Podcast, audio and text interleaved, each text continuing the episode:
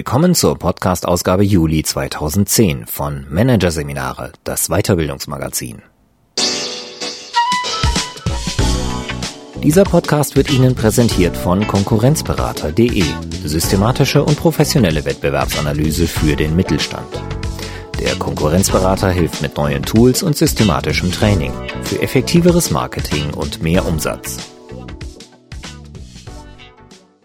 Weitere Podcasts aus der aktuellen Ausgabe behandeln die Themen Verkaufen mit Provokation, Konfrontation statt Kuschelkurs und markenorientierte Personalentwicklung. Wir sind die Marke. Doch zunächst Identität im Job. Das wahre Ich entwickeln. Von André Martens. Chefs bewerten ihre Mitarbeiter, Mitarbeiter ihre Chefs. Personalentwickler vermessen den Nachwuchs und der Nachwuchs kommentiert sich im Web 2.0 gegenseitig.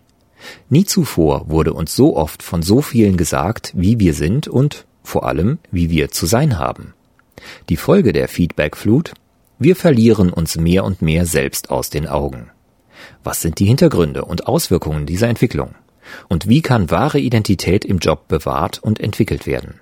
Managerseminare sprach mit Wissenschaftlern und Praktikern. Hier ein Kurzüberblick des Artikels. Hang zur Selbstidealisierung – warum Persönlichkeitsanforderungen Spuren im Selbstkonzept hinterlassen. Folgenreiche Feedbackflut, wie wir zu dem werden, was andere in uns sehen. Fluchtgedanken und das Gefühl, viele zu sein, die Konsequenzen einer irrgeleiteten Identität. Wenn ich ein anderer ist, die Achillesferse der Selbstfindungsliteratur. Coaching als Weg der Wahl, begleitete Rückkehr zum Ich. Und Personalentwicklung bottom-up, Eckpfeiler eines identitätsbewussten Weiterbildungskonzepts. Der moderne Beschäftigte ist ein Tausendsasser.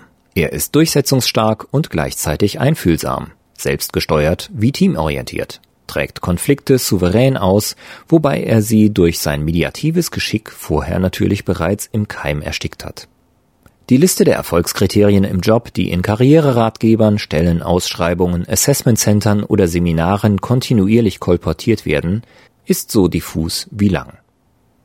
Sowohl Soziologen als auch Sozialpsychologen gingen lange Zeit davon aus, dass die Menschen solche Vorgaben lediglich als Regieanweisungen nutzen, um ihr Rollenspiel zu perfektionieren. Dass diese sich auch auf die Identität auswirken könnten, stand nicht zur Debatte. Der Grund? Die wichtigsten Persönlichkeitsmerkmale, also die, über die sich ein Mensch identifiziert, galten mit dem Erreichen des mittleren Erwachsenenalters als praktisch unveränderlich, erklärt die Psychologieprofessorin Dr. Astrid Schütz von der Universität Chemnitz. Diese Vorstellung hat sich jedoch gewandelt. Die individuelle Identität befindet sich kontinuierlich im Fluss, bringt Schütz die aktuelle Lehrmeinung auf den Punkt. Mittlerweile wird Identitätsfindung als lebenslanger Lernprozess betrachtet. Die Beantwortung der Frage Wer bin ich als dauerhaftes Projekt. Womit auch die in der Jobwelt postulierten Persönlichkeitsanforderungen plötzlich in neuem Licht erscheinen. Sie gelten nun als möglicher Störfaktor der Identitätsbildung, was Psychologen bereits mehrfach experimentell bestätigen konnten. Jüngst zum Beispiel Rashid Sanitoso, Siva Kunda und Geoffrey Fong von der Universität im kanadischen Waterloo. In einem Versuch erklärten sie der Hälfte ihrer Probanden, ein extrovertiertes, geselliges Wesen sei ein Indikator dafür, dass ein Leben gelingt. Der anderen Hälfte machten sie das Gegenteil weiß, nämlich dass vor allem Introvertierte Erfolg haben werden. In einer anschließend autobiografischen Gedächtnisaufgabe fiel den Mitgliedern der ersten Gruppe als erstes eine Anekdote aus ihrem Leben ein, die sie als extrovertiert auswies, während die Teilnehmer der zweiten Gruppe solche Erinnerungen aus ihrem Gedächtnis hervorkramten, die sie als introvertiert kennzeichneten. Menschen neigen dazu, ihr Selbstkonzept an vorgegebenen Idealen zu orientieren, resümiert Versuchsleiter Sanitoso im Studienbericht. Jener Faktor, der die Identitätsbildung aber wohl am stärksten irritiert, ist die Feedbackflut, die sich über den modernen Büromenschen ergießt. Chefs bewerten ihre Mitarbeiter, Mitarbeiter im 360-Grad-Feedback ihre Chefs. Personalentwickler vermessen den Nachwuchs und kommentieren Stärken, Schwächen und Potenziale. Und der Nachwuchs kommentiert sich gegenseitig. In Netzwerken wie LinkedIn und Xing stellt er sich Referenzen aus. In Portalen wie Facebook und StudiVZ wird, angefangen vom Foto über das Profil bis hin zu den persönlichen Vorlieben, einfach alles beurteilt. Und kein Kollege und erst recht kein Freund, der uns nicht ab und zu schreibt oder sagt, was uns ausmacht, wie wir sind, waren oder uns verändert haben. Wir werden bombardiert mit Bewertungen, gefüttert mit Feedback, zugeschüttet mit Zuschreibungen. Die Folge? Wir hören auf, die Rückmeldungen aus der Umwelt kritisch zu hinterfragen, gleichen sie immer weniger mit eigenen Erfahrungen ab, sagt der Psychologe Rolf Rüttinger, der das auf Talentmanagement spezialisierte Beratungsunternehmen Pro Talent im bayerischen Pullach leitet. Und so kommt es zu einer merkwürdigen Entwicklung. Während die Umwelt ein immer schärferes, aber nicht unbedingt stimmigeres Spiegelbild unseres Selbst wirft, entfernen wir uns von uns selbst und werden zum Spiegelbild des Spiegelbildes, zu unserem eigenen Zerrbild. Es gibt Manager, die halten sich für Teamplayer, dabei sind sie extrem selbstgesteuert. Und umgekehrt, sagt Dr. Thomas Müller-Holthusen. Der Psychotherapeut ist Chefarzt der Abteilung Psychosomatik an der Reha-Klinik Möhnesee. Viele Führungskräfte sind unter seinen Patienten. Solche Kakophonien in der Identität drücken sich seiner Erfahrung nach zum einen in der Gefühlswelt aus. Die Betroffenen besitzen Aversionen gegen das, was sie tun, wünschen sich während der Arbeitszeit manchmal ganz woanders zu sein oder fühlen sich als Opfer, schildert Müller-Holthusen. Zum anderen ziehen sie aber auch körperliche Symptome nach sich. Schwindel und Kopfschmerzen sind typisch, sagt er. Besonders fatal sind die Folgen jenes Irrtums im Selbstkonzept, der vor allem in höheren Hierarchieebenen hausiert. Die Überzeugung, nahezu unbegrenzt belastbar zu sein. Das eigentlich Gefährliche ist nicht der körperliche Zusammenbruch, zu dem diese Einstellung führen kann, sagt Müller-Holthusen, sondern die psychische Spannung, die entsteht, weil durch den Zusammenbruch das eigene Selbstbild konterkariert wird. Obwohl ich eigentlich in der Lage bin, die Belastung auszuhalten, halte ich sie nicht aus. Diese Dissonanz kann schwerwiegende psychische Störungen nach sich ziehen, sagt der Psychotherapeut. In den meisten Fällen haben Missverständnisse über die eigene Persönlichkeit natürlich weniger dramatische Folgen und drücken sich eher in einem vagen Gefühl aus, das der Schriftsteller Ödön von Horvath mit den viel zitierten Worten beschrieben hat Eigentlich bin ich ganz anders, doch ich komme so selten dazu. Gerne gebraucht werden auch Formulierungen wie nicht mit sich selbst eins zu sein oder noch nicht die eigene Mitte gefunden zu haben, um empfundene Ungereimtheiten in der eigenen Identität sich selbst gegenüber zu erklären. Wie verbreitet solche Gefühle sind, zeigt ein Blick auf den Buchmarkt, der bekanntermaßen ein guter Seismograph dafür ist, was eine Gesellschaft bewegt. Die Selbstfindungsliteratur boomt seit Jahren. Der Online-Buchdienst Buchkatalog.de nennt, je nachdem wie eng man die Grenze zieht, 2000 bis 4000 Bücher, die den Weg zum Ich oder zur wahren Identität weisen wollen. In diesem Jahr sind laut Online-Katalog bereits rund 100 entsprechende Bände erschienen. Wie immer wird die ganze Bandbreite von trivialen Tippgebern über respektable Ratgeberliteratur bis zu ausgezeichneten Anleitungen wie dem Buch der renommierten Psychotherapeuten Jeffrey E. Young und Janet S. Klosko sein Leben neu erfinden bedient. Doch unabhängig von Tiefgang und Qualität besitzen die Selbstfindungsbücher eine gemeinsame Achillesferse. Mehr oder weniger fordern sie zur Selbstbeobachtung auf. Die ist jedoch schon per Definition schwierig. Das Problem? Derjenige, der sich selbst beobachtet, ist nicht derjenige, der sich nicht selbst beobachtet. Weniger philosophisch ausgedrückt, im Prozess der Selbstreflexion bin ich ein anderer als der, der sich unreflektiert und spontan verhält konstatiert Psychotherapeut Müller-Holthusen. Auch aus diesem Grund wird Dr. Regina Mahlmann manchmal zur Feldforscherin. Die Münchner Coachfrau begleitet ihre Klienten an deren Arbeitsplatz, beobachtet, wie sie sich verhalten, interagieren und, vor allem, wie andere auf sie reagieren. Ich erweitere die Ich-Perspektive um die eines neutralen Beobachters, beschreibt Mahlmann ihr Angebot, das sie Schattentage nennt. Sie schildert den Coaching-Fall eines Geschäftsführers, der für seine Gelassenheit und seine Geduld bekannt war. Er hatte für jeden jederzeit ein offenes Ohr. Niemals war von ihm ein scharfes Wort zu hören, erzählt die Coachfrau, bis zu diesem einen Meeting, in das Malmann ihn begleitete. Er verlor vollkommen die Beherrschung, schrie herum, haute buchstäblich mit der Faust auf den Tisch, berichtet sie. Im Nachhinein war ihm das außerordentlich peinlich. Ich habe mich selbst nicht wiedererkannt, kommentierte er seinen Ausbruch in der anschließenden Coachingsitzung. In der Aufarbeitung des Ereignisses stellte sich heraus, der Geschäftsführer hatte sich selbst ein Korsett angelegt, in das er seine emotionale Seite eingezwängt hatte, schildert Mahlmann. Unter extremem Druck, in besagter Besprechung ging es um gravierende Geschäftsentscheidungen, war das Korsett dann zersprungen. Im Coaching räumte der Geschäftsführer seiner emotionalen Seite einen Platz in seiner Identität ein und erarbeitete Verhaltensweisen, ihr Raum zu dosierter und kontextabhängiger Entfaltung zu geben.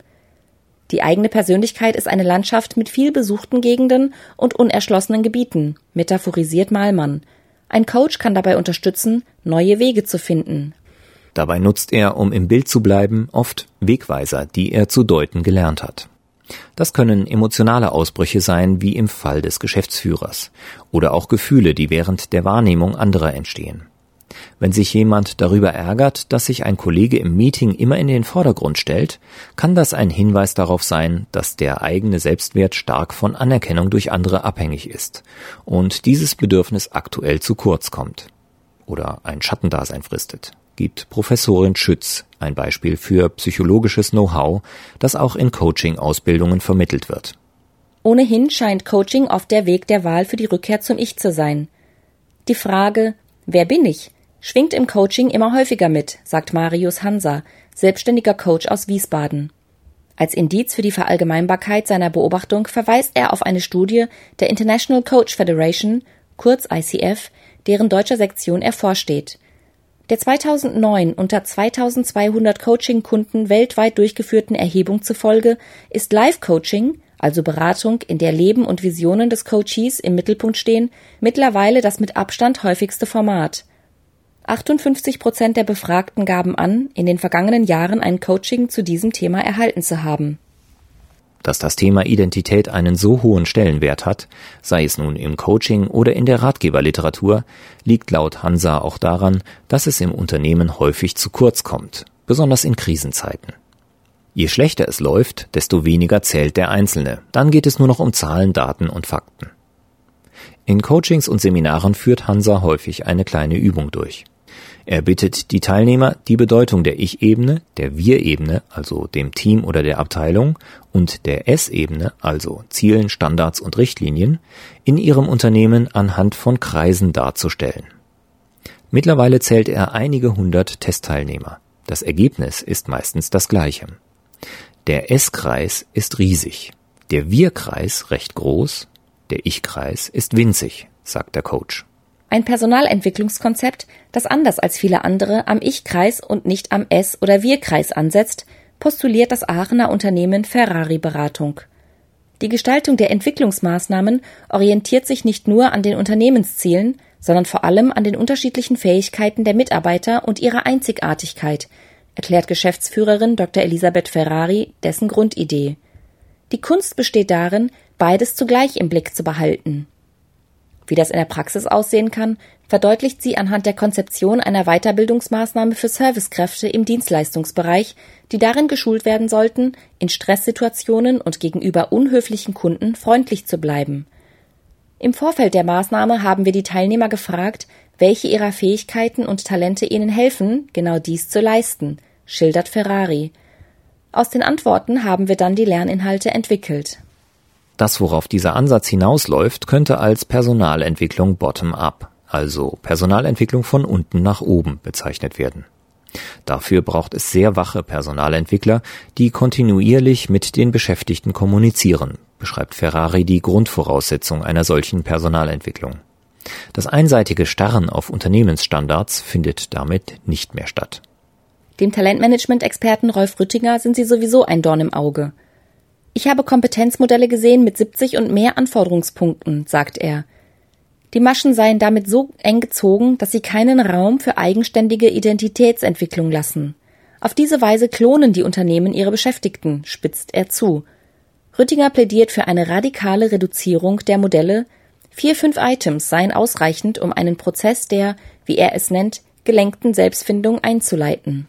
Ein zentraler Baustein dieses Prozesses ist die kontinuierliche Jobrotation. In einer neuen Einheit haben die Beschäftigten die Möglichkeit, andere Facetten ihrer Persönlichkeit kennenzulernen, weitgehend unabhängig von Zuschreibungen oder Klischees, sagt Rüttinger. In jenem Unternehmen, das derzeit wohl eines der erfolgreichsten weltweit ist, wird Jobrotation übrigens konsequent verfolgt. Die Führungskräfte bei Apple wechseln ab einer bestimmten Hierarchiestufe alle zwei Jahre die Abteilung. Ob nun Jobrotation, Personalentwicklung bottom-up oder auch eine Flexibilisierung der Karrierewege. die etwa den Wechsel der Manager in die Fachlaufbahn ermöglicht und umgekehrt. Funktional sind nach Ansicht Rüttingers alle Maßnahmen, die den Beschäftigten mehr Raum lassen, ihre eigene Identität zu entwickeln. Dadurch entsteht Individualität und schließlich Diversität. Die ist wichtig, denn kein Mensch weiß, welche Fähigkeiten in den Unternehmen in zehn Jahren gebraucht werden, betont der Talentmanagement-Experte. Das ist ein Punkt, der seit vielen Jahren übersehen wird.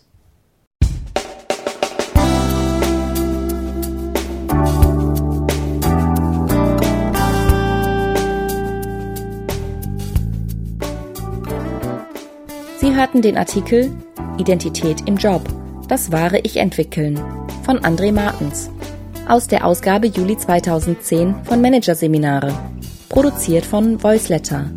Weitere Podcasts aus der aktuellen Ausgabe behandeln die Themen Verkaufen mit Provokation, Konfrontation statt Kuschelkurs und markenorientierte Personalentwicklung.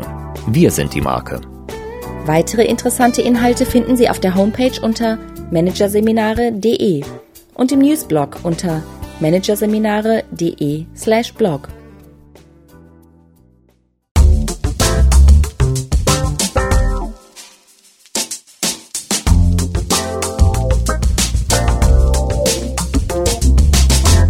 Das war der Podcast von Managerseminare, das Weiterbildungsmagazin.